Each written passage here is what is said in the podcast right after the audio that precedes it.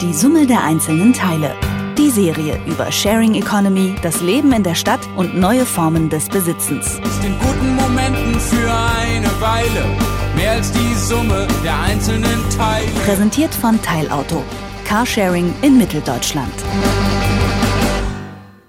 Fliegende Autos, Roboter, die aussehen wie Menschen und ein Haufen Neonreklamen. So stellte man sich vor 30 Jahren die ferne Zukunft des Jahres 2019 vor. Genauer gesagt hat das ein Mann getan, Ridley Scott nämlich in seinem Sci-Fi-Klassiker Blade Runner. Ganz so weit ist es dann noch nicht gekommen. Also die Neonreklamen haben wir sowieso in den 80ern hinter uns gelassen. Und fliegende Autos und Roboter, die sprechen können, davon existieren gerade mal Prototypen. Aber trotzdem hat sich einiges getan. Zum Beispiel sieht man überall Menschen auf Smartphones gucken. Das war in den 80ern noch nicht denkbar. Und deswegen stellen wir uns die Frage, wie könnten unsere Städte denn in 30 Jahren aussehen? Wenn einer dazu eine Vermutung hat, dann der Zukunftsforscher Sven Gabor Jansky. Der hat den Think Tank To Be Ahead gegründet gründet und erklärt Unternehmen, wie sie sich am besten auf die ferne und auch auf die nicht ganz so ferne Zukunft vorbereiten. Grund genug für mich, Sven Gaborjanski im Leipziger Westen mal auf einen Spaziergang zu treffen und mit ihm durch die Stadt zu schlendern und ihm zuzuhören. Denn er hat mir einiges erzählt von selbstfahrenden Autos, von Augmented Reality Brillen und von Essen aus dem 3D-Drucker und dann ist ihm sogar noch eine Sache eingefallen, die sich in den nächsten 30 Jahren auf keinen Fall ändern wird. Genau, so das ist an. Und wir können eigentlich losgehen. Sehen Sie jetzt hier schon was, wo Sie sagen, das gibt es auf keinen Fall mehr in 30 Jahren? Äh, ja, dass, dass die Verbrennungsautos hier, also die Autos mit Verbrennungsmotor, einfach so rumfahren dürfen. Beziehungsweise eigentlich geht es dabei gar nicht um den Verbrennungsmotor. Das ist so ein Nebengleis der Geschichte. Äh, es geht eigentlich um den, um den Autofahrer, also den Menschen am Lenkrad. Ja. Ähm, der stellt ja so ein äh, Sicherheitsrisiko dar, ähm, das definitiv in 30 Jahren es nicht mehr erlaubt sein wird. Oder nur noch auf irgendwelchen Teststrecken oder, oder sonderabgesperrten äh, äh Zonen. Äh, wo man dann noch wirklich selber mal das Lenkrad in die Hand nehmen darf. Das ist also das Erste, was auf. Der Mensch ist zu gefährlich in der Zukunft. Absolut, selbstverständlich. Der Mensch ist dafür, äh, dafür verantwortlich, ähm, dass Verkehrsunfälle passieren. Und wenn ich die Zahl richtig im Kopf habe, ähm, äh, haben 92 Prozent der Verkehrsunfälle sozusagen den menschlichen Faktor, also den, den, den Fehler des Menschen als Ursache und nur 8% die Technologie. Und einer der größten Treiber für selbstfahrende Autos ist, da fährt da, vorbei. Genau. Einer der größten Treiber für selbstfahrende Autos ist, ähm, dass diese 92 Prozent der menschlichen Fehler sozusagen eliminiert werden. Auch mit selbstfahrenden Autos wird es noch Unfälle geben, aber, aber viel, viel, viel, viel weniger als heute und es werden viel, viel weniger Menschen sterben. Und das ist einer der größten, also eines der größten Versprechen sozusagen der selbstfahrenden Autos. Aber ist es dann so, dass äh, Sie denken auch, dass es dann wirklich verboten sein wird zu fahren oder einfach nur, dass die Leute nicht mehr fahren in den Städten?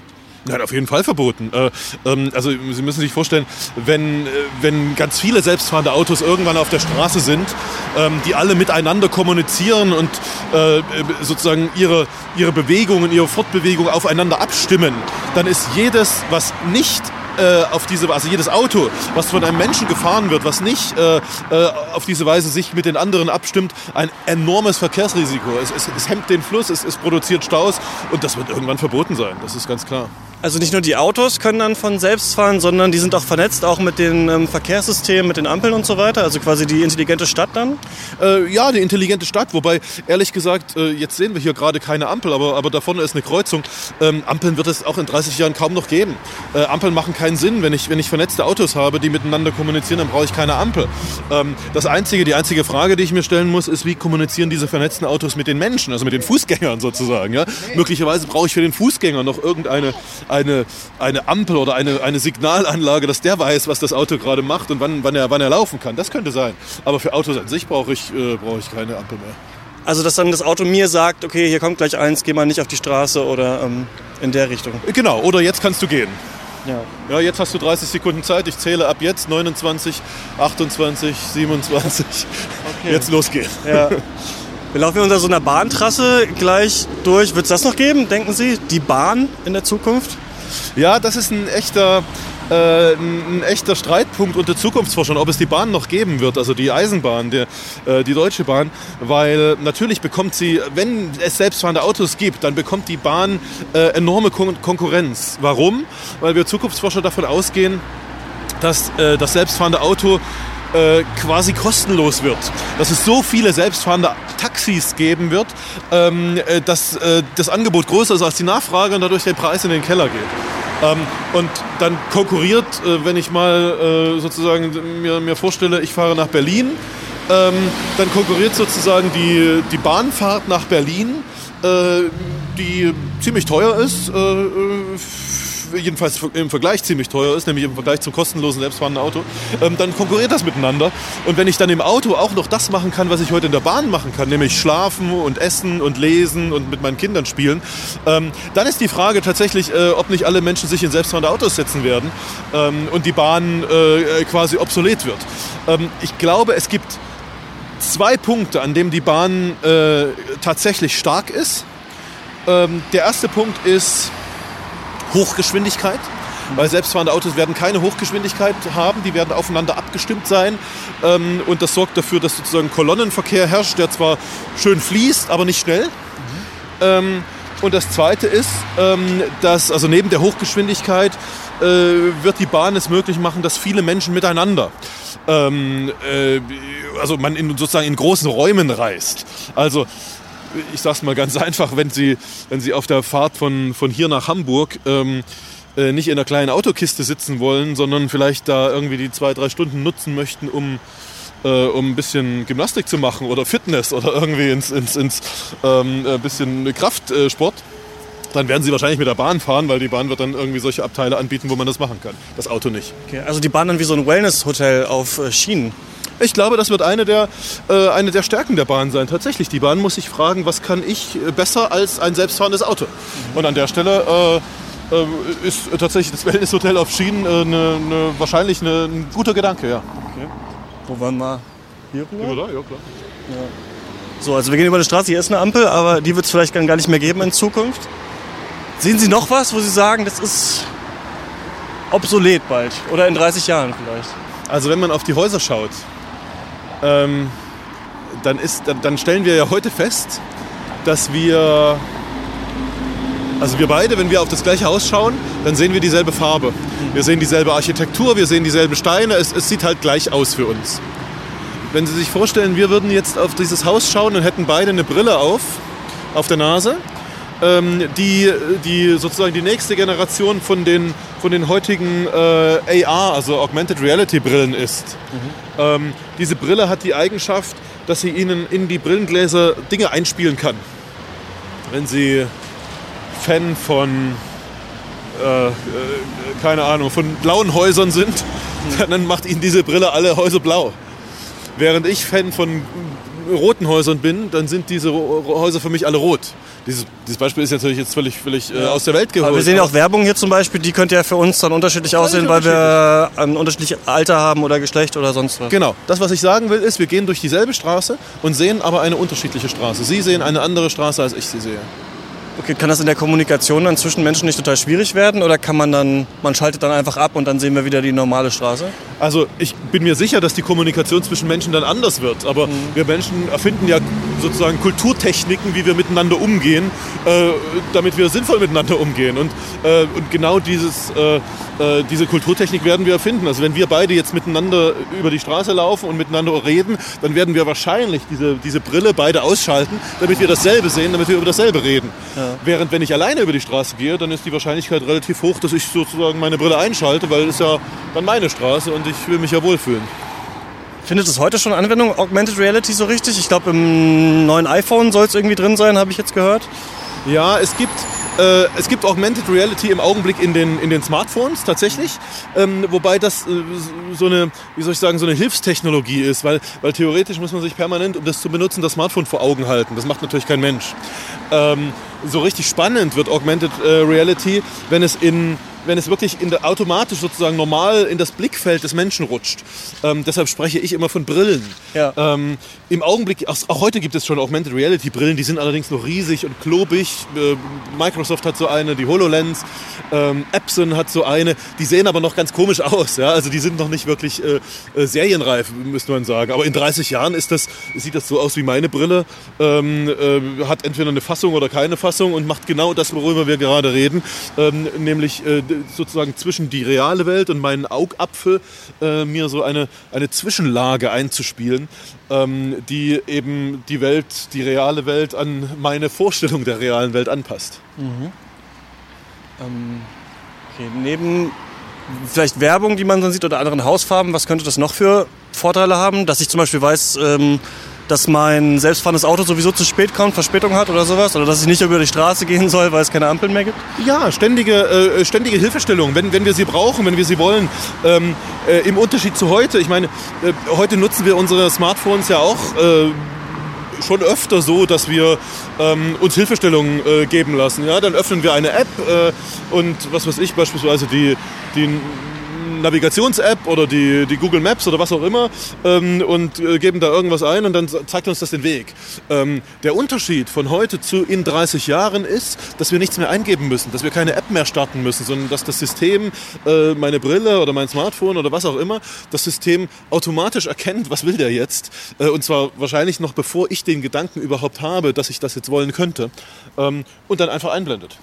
Okay, aber hängt das nicht auch mit ähm, so Datenschutzfragen zusammen, ob man das überhaupt möchte oder sind Sie äh, der Meinung, das wird sowieso kommen, wenn es möglich ist? Also äh, selbstverständlich hängt das äh, ganz stark mit Datenschutzfragen zusammen. Ähm, äh, ich bin äh, nur der äh, absoluten Überzeugung, dass wir Datenschutz, dass es einen anderen Datenschutz geben wird, als wir ihn bisher kennen. Was kennen wir bisher? Wir kennen bisher, dass ähm, in den Bahn. Noch gibt es sie. Wir kennen bisher, dass in den, in den 70er Jahren äh, etwas erfunden wurde, was wir heute als Datenschutz verstehen, nämlich, ähm, dass äh, Menschen davor geschützt werden müssen, und zwar alle Menschen gleichermaßen, ähm, äh, und in die, in die Lage versetzt werden müssen, sozusagen ihre Daten nicht freizugeben. Ähm, das hatte damals äh, seine gute Begründung, ohne jede Frage. Es ist halt nur inzwischen 30, 40 Jahre her. Ähm, was wir in, in 30 Jahren erleben werden und wahrscheinlich sogar schon eher, ist, dass jeder Mensch seinen Datenschutz bekommt. Also dass das System äh, ohne Probleme erkennt, welches Datenschutzbedürfnis ich habe. Und wenn ich hier in diese Straßenbahn schaue, die gerade vorbeigefahren ist, sitzen da 50 Menschen drin. Äh, die Wahrscheinlichkeit, dass diese 50 Menschen 45 unterschiedliche Datenschutzbedürfnisse haben, die ist relativ hoch. Das heißt, das System erkennt genau ihr Datenschutzbedürfnis und gibt es ihnen. Und meins ist ein anderes und dann kriege ich meins. Ähm, insofern äh, glaube ich, dass, dass die heutigen Diskussionen um Datenschutz und all diese Dinge ähm, kein Hemmnis der, der Entwicklung, die wir prognostizieren, also der technologischen Entwicklung, die wir prognostizieren sind, ähm, sondern eher irgendwann sozusagen in einen äh, in einen Treiber äh, äh, sich umkehren, weil eben äh, selbst der Datenschutz quasi das Ergebnis von, ähm, von Datenanalyse sein wird. Okay. Ganz kurz noch, weil wir haben schon über Verkehrsmittel geredet. Ich habe viele Fahrräder gesehen. Ist das eine Sache? Das ist ja eigentlich sagt man auch, dass Leute wieder mehr Fahrrad fahren heutzutage. Was denken Sie in 30 Jahren? Ja, also Fahrrad ist schon, äh, wird schon gefahren werden, wobei der Trend ja auch beim Fahrrad inzwischen zum E-Bike geht. Ähm, insofern äh, ist es, äh, werden sicher noch einige Fahrrad fahren, aber, aber die Gruppe derjenigen, die zwar auf einem Fahrrad sitzen, aber sich fahren lassen, äh, wird definitiv größer werden das menschliche Bedürfnis nach Bequemlichkeit, äh, ja. das ist nicht aus der Welt. Das wird auch stärker. Sonst irgendwas, wenn Sie sich einmal umschauen, was Sie sehen, was wird anders sein? Was wird anders sein? Ähm, was ganz wichtig ist, was anders sein wird, sind die Parkplätze. Hier auf dieser Straße gibt es immer mal irgendwie so Parkbuchten, da stehen Autos drin. Ähm, das ist, wenn man es sozusagen auf ganze Städte betrachtet, gibt es Städte, die haben 30 Prozent ihrer Gesamtfläche bestehen aus Parkplätzen. Ähm, wir haben schon von selbstfahrenden Autos geredet. Es macht überhaupt keinen Sinn, ein selbstfahrendes Auto dahinzustellen und, äh, und warten zu lassen auf irgendwas, sondern ein selbstfahrendes Auto, wenn ich nicht damit fahre, wird auf die Straße geschickt und wird arbeiten müssen. Ähm, das heißt, Städte werden ihr, ihr Gesicht äh, in den nächsten Jahren wahrscheinlich am stärksten dadurch verändern, dass sie keine Parkplätze mehr brauchen oder nur noch ganz, ganz wenige. Ähm, und diese ganzen Flächen, die man dadurch spart, wird man anderweitig benutzen können. Man kann Parks äh, darin äh, errichten, man kann Häuser darin errichten. Das wird eine große, eine große Diskussion in den, in den meisten Städten hervorrufen. Was mache ich mit dieser großen frei, äh, frei liegenden Fläche?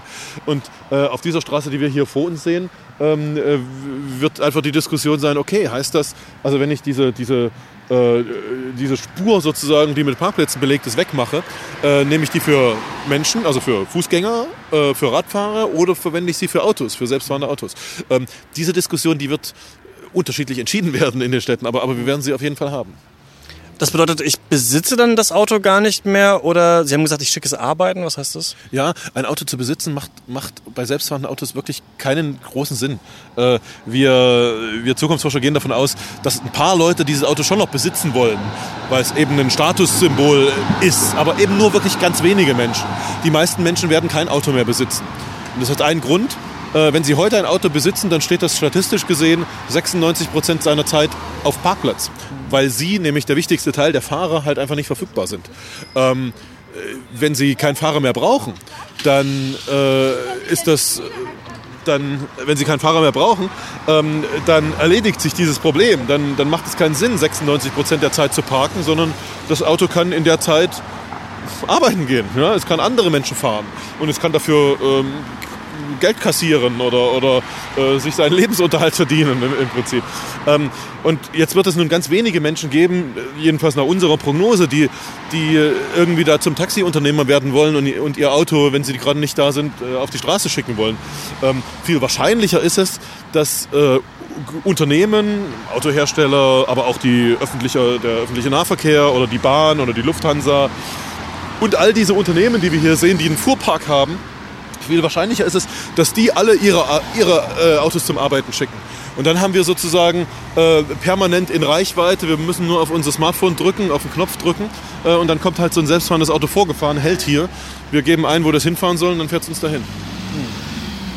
Gerade habe ich hier so einen Pizza-Lieferdienst vorbeigefahren ja. sehen. Meinen Sie, das gibt's noch, dass die äh, Essen umherkutschieren oder kommt das irgendwie aus der Maschine vielleicht, meine Pizza? Also äh, es, es, wird noch Essenlieferung geben. Ähm, äh, allerdings äh, nicht in der, äh, sozusagen nicht in, nicht in 100% der Fälle. Mhm. Ähm, äh, die, es wird absolut eine, große, große Anzahl von, von Menschen geben, ähm, die sich halt einfach das Rezept das Rezept und die Zutaten sozusagen liefern lassen. Ähm, und dann wird eben zu Hause ausgedruckt. Ähm, ob, ob dieses Gerät, was dann meine Pizza ausdruckt, äh, letztendlich wirklich ein 3D-Drucker, also 3D-Drucker heißt, oder ob das keine Ahnung, Thermomix 6.0 heißt oder wie auch immer das heißt. Ähm, das wissen wir noch nicht. Aber dass es ein Gerät geben wird, was Essen ausdrucken wird und zwar ähm, äh, individualisiert, also auf, auf mich äh, zugeschnitten und auf meine jetzige Situation und meinen Geschmack und so weiter zugeschnitten, ähm, das, ist ziemlich, äh, das ist ziemlich wahrscheinlich. Was mich noch interessieren würde, wenn ich mir jetzt die Menschen angucke und ähm, die Kleidung, die sie anhaben, wenn man so Science-Fiction-Filme sieht, dann haben die Leute ja immer irgendwelche silbernen Klamotten an und irgendwelche Thermoleggings oder sonst was. Denken Sie, das wird auch so sein, dass das funktionaler wird? Oder sind das Hologrammkleidung? Oder ist es einfach ähm, ja irgendwas dem Trend einfach dann äh, unterlegen?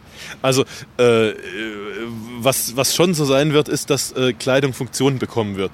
Ähm, aber es wird nicht in die Richtung gehen, die wir in Science-Fiction-Filmen sehen, da irgendwelche äh, silbernen äh, äh, Anzüge, die, was weiß ich, was sie, was sie da alles tun und blinken und so. Ähm, das wird nicht so sein.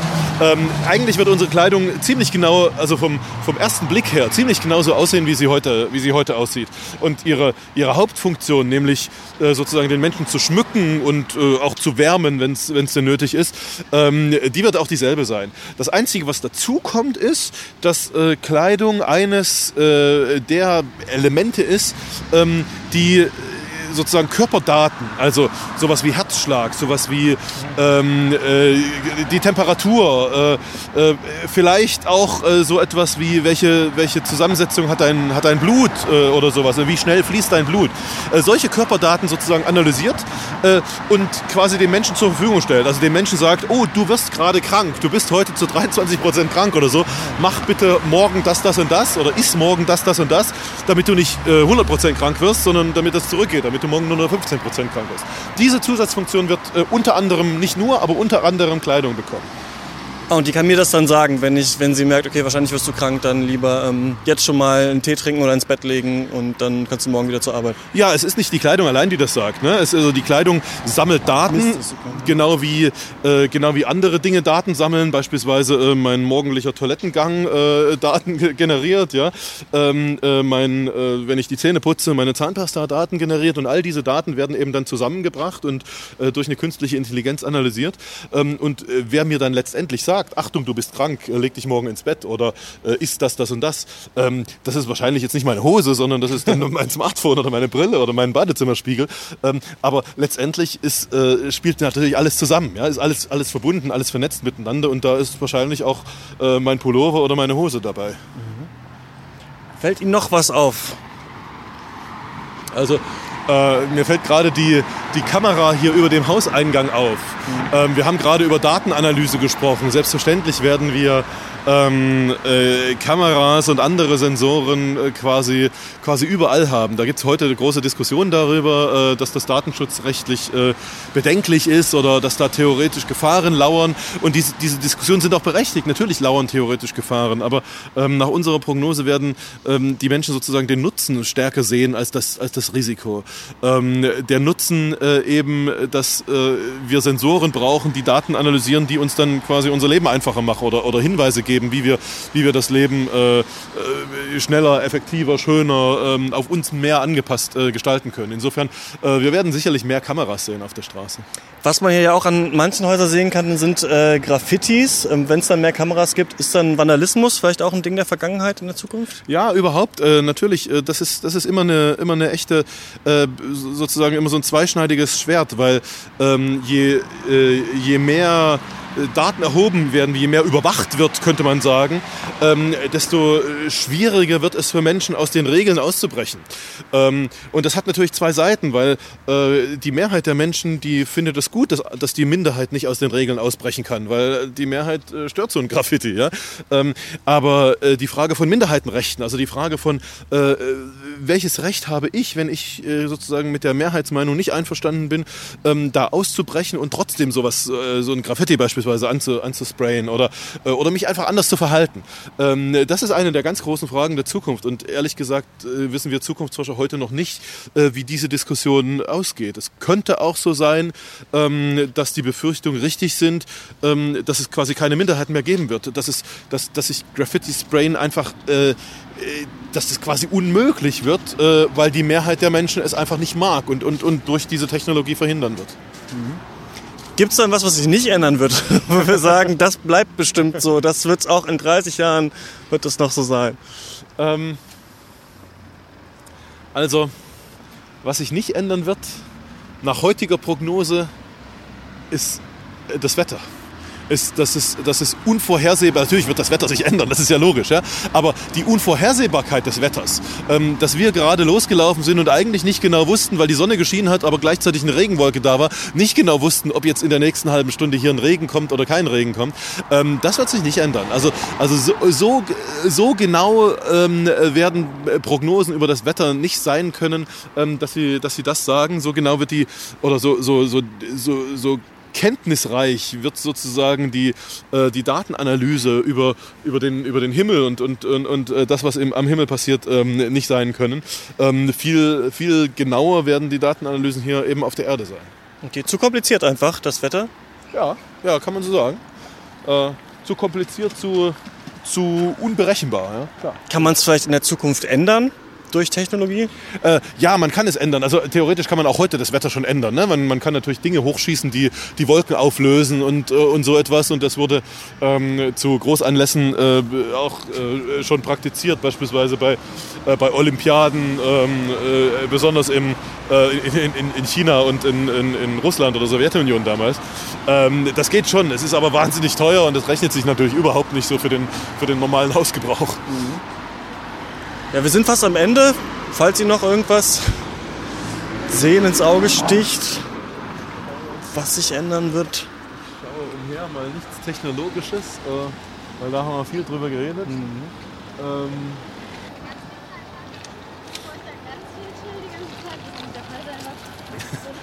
Das, ist auch, das, ist auch, klasse, oder?